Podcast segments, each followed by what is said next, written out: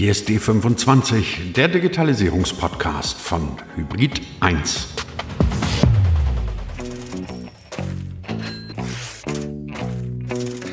Heute reden wir, ihr ahnt es vielleicht, über Geld, weil ohne Geld geht überhaupt nichts in dieser Welt, auch dann nicht, wenn man die tollsten digitalen Ideen hat, wenn man die allerschönsten Geschäftsmodelle entwickelt, hilft alles nichts, wenn die Finanzen nicht stimmen.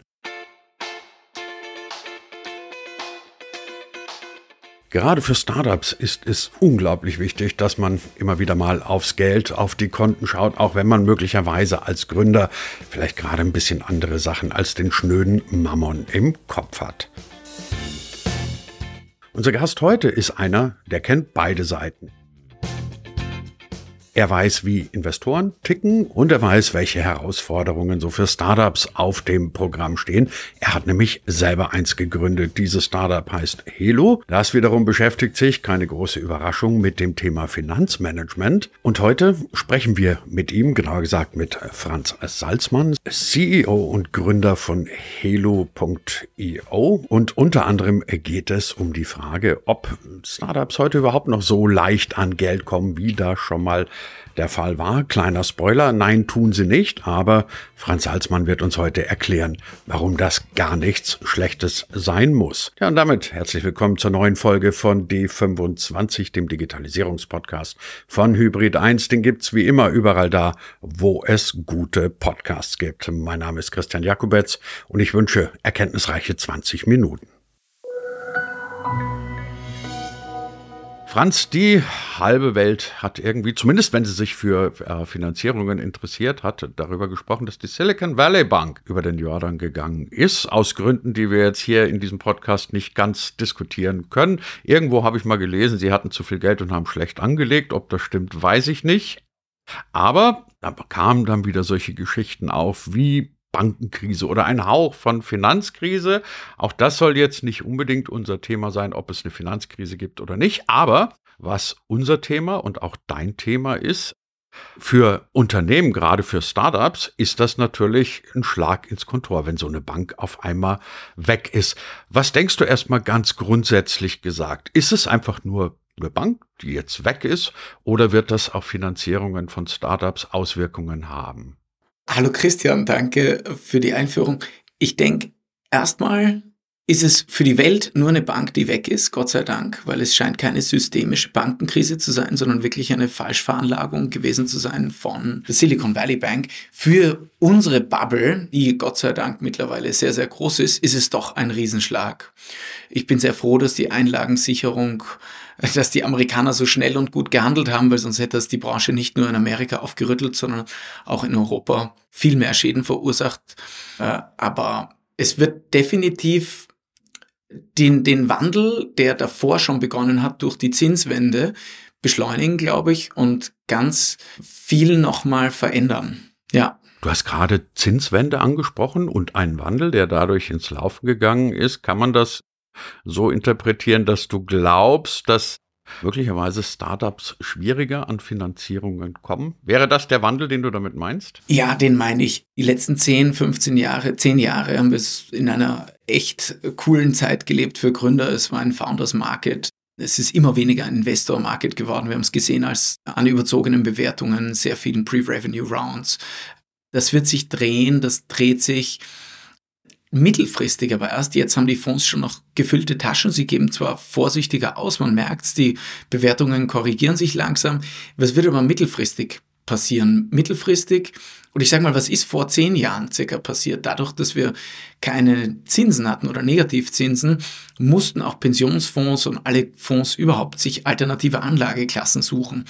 Da haben die Venture Capital Funds sehr attraktiv gewirkt Gleichzeitig sind die Bewertungen geboomt, gleich wie in der Immobilien, wie im Immobilienmarkt. Viel Geld im Markt bedeutet, viel wurde gebaut, viel wurde angelegt, viel wurde investiert, Grundstückspreise sind explodiert und bei den Startups war es das Gleiche. Das hat sich dann niedergeschlagen bis auf die Gehälter.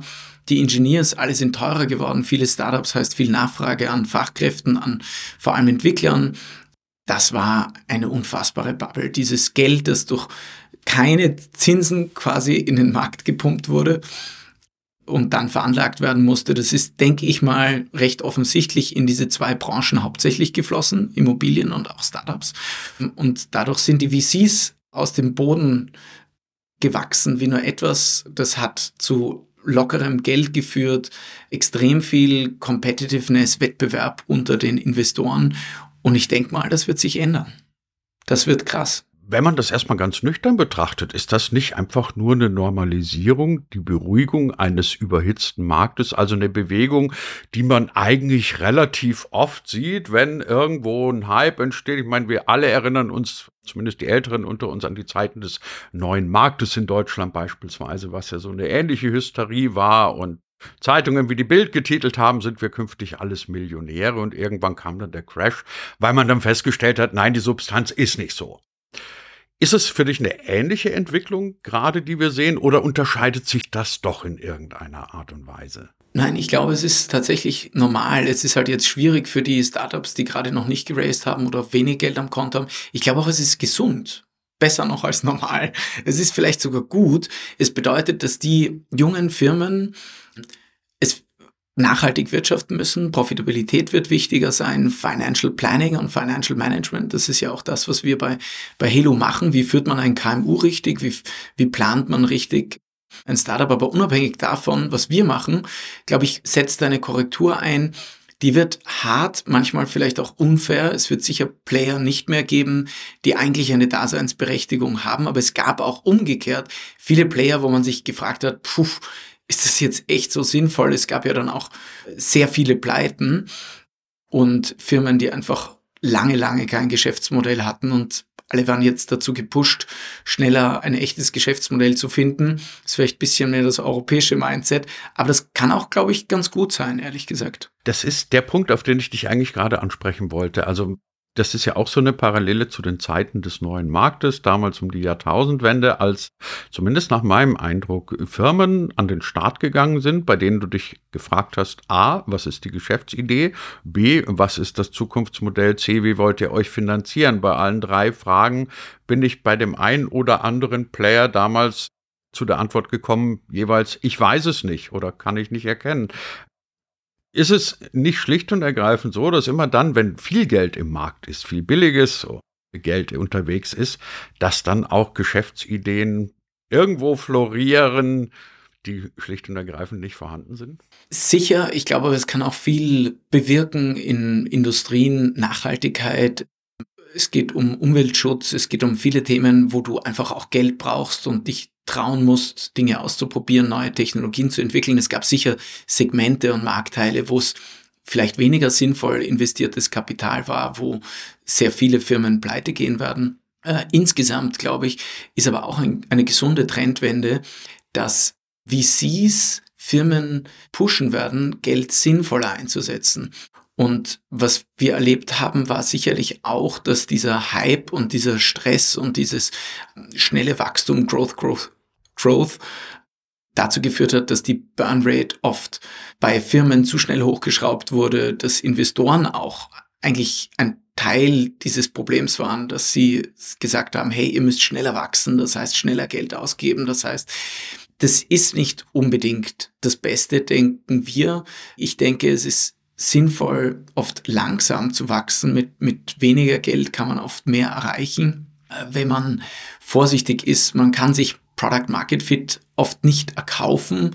Man kann sich manche Dinge einfach nicht erkaufen durch Geschwindigkeit und durch Geld ausgeben. Und das, denke ich, war auch ein Stück weit ein schwieriges Mindset, das man aber haben musste. Wer das nicht gehabt hat, der, der konnte nicht auch es in die nächste Runde schaffen, weil du wurdest überrollt. Dieser Stress ist rausgenommen, zurückgefahren. Ich glaube eigentlich, dass das wahrscheinlich insgesamt auch zu, dazu führt, dass viele Firmen gesünder wachsen werden. Hm.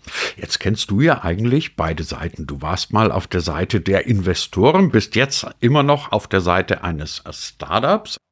Erstmal ganz banal gefragt, warum? War das Leben als Investor nicht mehr erfüllend genug oder warum bist du auf einmal auf die Idee gekommen, den Seitenwechsel zu machen zu sagen, ich mache jetzt mein eigenes Startup? Ja, beides macht mir großen Spaß. Auf der Investorenseite hat mich vieles interessiert, vieles Spaß gemacht, aber das Operative ist ist für mich doch etwas was mir einfach sehr liegt, wo ich mehr Freude drin habe. Und daher bin ich auf der operativen Seite. Erklär mal die operative Seite beziehungsweise euer Modell, das ihr macht. Was, was ist das genau? Vielleicht noch zur Vorfrage, auch bei der operativen ja, Seite sieht man einfach konkret auch seine Resultate. Den, auf der Investorenseite wird oft viel sehr klug geredet, aber wenn es gut klappt, war es eigentlich nicht dein Benefit. Wenn es nicht klappt, war es auch nicht wirklich deine Schuld. Es ist die direkte Verantwortung ein Dicken weniger da. Es ist sehr schwer nachzuvollziehen. Man sieht oft erst zehn Jahre später, welcher Fonds gut läuft und dann sind so viele externe Faktoren, wie jetzt auch zum Beispiel ein Zinsumfeld, daran beteiligt, ob jemand erfolgreich ist oder nicht. Ich finde, auf Unternehmerseite hat man schon, natürlich, es hängt auch viel ab von Timing, Glück, welche Leute kriegst du wie, aber es ist doch vieles direkter messbar und, und spürbar und das gibt mir eine, das macht mir einfach großen Spaß. Ja. Ja, und jetzt erklär dein Modell. Was macht ihr genau? Bei Helu unterstützen wir kleine und mittelständische Unternehmen und Startups in der Finanzplanung, im Controlling. Wir konzentrieren uns da auf Datev. Da, wo Datev, wo die Buchhaltung aufhört, da fängt das Reporting an, Management Reporting, Kostenstellen, Investoren-Reporting, da führe ich in Dutzend Excel-Sheets alle Daten zusammen aus anderen Tools, aus CRM-Tools, aus HR-Tools, baue meine KPIs und das haben wir automatisiert über eine Schnittstelle zur Datev, eine, eine auch Schnittstellenpartnerschaft, können wir alle Daten automatisch ziehen. Das heißt, du bist von niemandem abhängig. Du hast Real-Time Zugang zu deinen Datev-Daten, kannst die anpassen, Drill-Down auf Einzelbuchungsebene, kannst Budgets hochladen, mit deinen Teammitgliedern teilen, Geschäftsdaten hinzufügen, daraus KPIs und Dashboards erstellen und automatisierst einen Großteil der Arbeit. Und das führt auch dazu, dass du einfach sinnvoll viele Metriken messbar machen kannst, die total wichtig sind, denke ich, wenn man eben nachhaltig wirtschaften will und auf Profitabilität zusteuern muss und möchte. Was denkst du, wie groß ist der Anteil von Startups, die vielleicht gar nicht mal wegen einer fehlenden Geschäftsidee sich nicht am Markt durchsetzen können, sondern weil sie schlicht und ergreifend das Finanzthema nicht in den Griff gekriegt haben? Ich sagte den Hintergrund der Frage, mir hat mal jemand ge gesagt, ich sage nicht wer, dass der Anteil derer, die an, an schlechten Umgang mit Geld scheitern, größer ist als derer, die sich nicht durchsetzen, weil die Geschäftsidee nicht gut sei. Das ist ein super Punkt. Ich, ich nehme da nicht nur die Gründer mit rein, sondern auch die Investoren. Ich glaube, Investoren haben oft einen Großteil der Verantwortung und auch Schuld, weil sie Gründer dazu pushen, mehr Geld auszugeben, weil es wurde ja geraced, es gab eine Bewertung. Und man verliert dann ein Stück weit aus den Augen, was echt Sinn macht. Es haben auch die Investoren nicht den Einblick, die Gründer oft nicht die Erfahrung oder auch die, die Kraft dann, sich dagegen die Investoren aufzustemmen. Vielleicht haben sogar Investoren dann die Möglichkeit, Gründe auszutauschen. Dann wird es problematisch, dann wird man in eine Form der Burnrate gedrückt und in, in Entscheidungen, die vielleicht gar nicht so viel Sinn machen. Das heißt, ich glaube, es liegt jetzt nicht nur an den Gründen, ich glaube, es ist eben diese Gesamtkonstellation und die wurde nochmal verschärft durch das billige Geld, durch das vorhandene Geld. Das hat alles einen Anteil daran gehabt. Viel ist aber auch Planung. Ähm, viele junge Firmen haben keinen guten CFO haben die Kosten nicht unter Kontrolle, haben auch kein Tool, um das zu tracken. Und da sind, man kann nur, wenn man wirklich ein seriöses Mittelstandsunternehmen werden möchte, eigentlich auf Buchhaltungsdaten planen. Es ist sehr gut, Cash-Daten im, im Blick zu haben. Es sind auch viele Cashflow-Management-Tools modern. Das ist auch, glaube ich, ganz wichtig. Und da hat man kurzfristig den Cash im Blick, aber mittelfristig muss man sich die Bilanz anschauen. Man hat Kredite, die man rückzahlen muss, man hat Verbindlichkeiten. Sinnvoll mittelfristig einen Weg aufzeigen und darauf auf seinen Cash zu planen.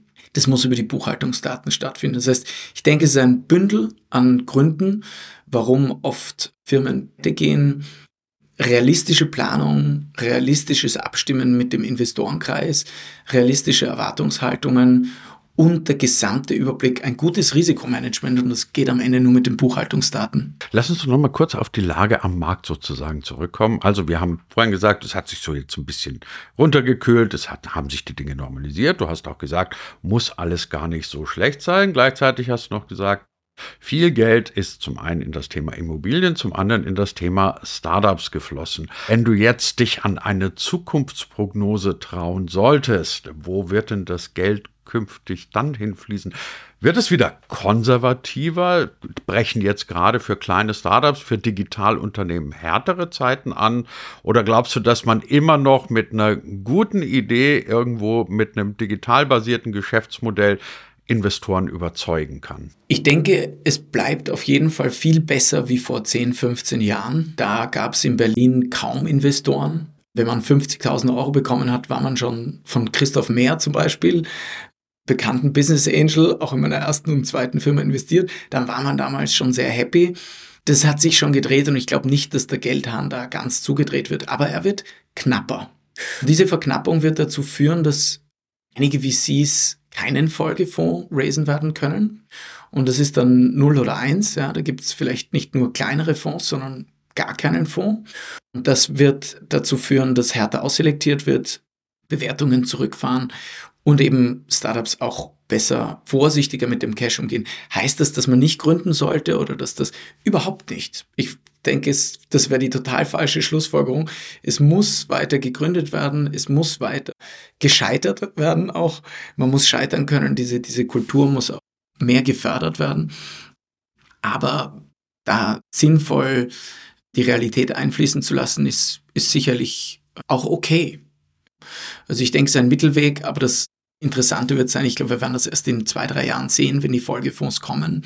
Und ich glaube, es wird keine furchtbare Krise jetzt. Es wird einfach zurückgestutzt und das Ganze hängt dann auch mittelfristig von der Zinspolitik wieder ab, wie weit, wie sie, wie sie es wieder Geld bekommen, ob wir auch große Growth-Fonds weiterhin oder wieder in Europa haben, was doch echt wichtig war. Nur mal angenommen, Franz, das als äh, kleinen Ausblick am Ende dieser Folge von D25 angenommen, du würdest dich jetzt wieder für eine kurze Zeit zurückbegeben in die Seite eines Investors. Gäbe es eine Branche, ein Thema, von dem du sagen würdest, da wäre ich jetzt gerne irgendwie mit drin oder dafür würde ich Geld in die Hand nehmen. Wenn ich die Frage verschärfen wollen würde oder anstrengender machen würde, dann würde ich sagen, Klammer auf, KI zählt nicht, Klammer zu. ja, voll. Danke, dass du das gleich dazu sagst. Ja, ich würde auf jeden Fall auf Umweltnachhaltigkeit gehen. Ich glaube, das ist neben KI eine der größten Trendwenden unseres Jahrhunderts. Und hier haben wir kaum etwas ausgeschöpft. Wir reden immer vom E-Auto, das ist toll, vom autonomen Fahren, aber ich denke, es wird viel mehr Technologien geben, müssen auch, in die hier investiert werden muss. Und wir, wir können, es wird vielleicht nicht mehr die, die zahllosen Dating-Apps geben. Es, Nachhaltigkeit ist, ist auf jeden Fall das Thema, auf das ich gehen würde. Okay, und die Killer-Applikation wäre dann irgendwas mit Nachhaltigkeit und KI in einem, oder? Das wäre ja das, vielleicht das Unternehmen. Vielleicht, äh, absolut. Ich glaube, man wird aber auch in, in physische ähm, physische Innovation gehen müssen, in neue, in eine andere Art Wasserstoff. In, es gibt so viel Innovationsmöglichkeiten im Bereich Nachhaltigkeit, die jetzt über eine App hinausgehen. Ich denke, das wäre wichtig und kann auch sehr skalierbar sein und kann einfach die Welt verändern. Also, liebe Hörer von äh, D25, wir nehmen eine ganze Reihe von Erkenntnissen mit. Eine, die jetzt gerade am Rande gefallen ist, gefällt mir besonders gut, nämlich, dass es weniger Dating-Apps und mehr Sachen mit KI und Nachhaltigkeit geben wird. Ansonsten haben wir den Markt für Startups sozusagen ein bisschen besprochen heute mit Franz Salzmann, den CEO und den Founder von Halo.io. Franz, ganz herzlichen Dank für die Einblicke und für deine Zeit. Vielen Dank, Christian.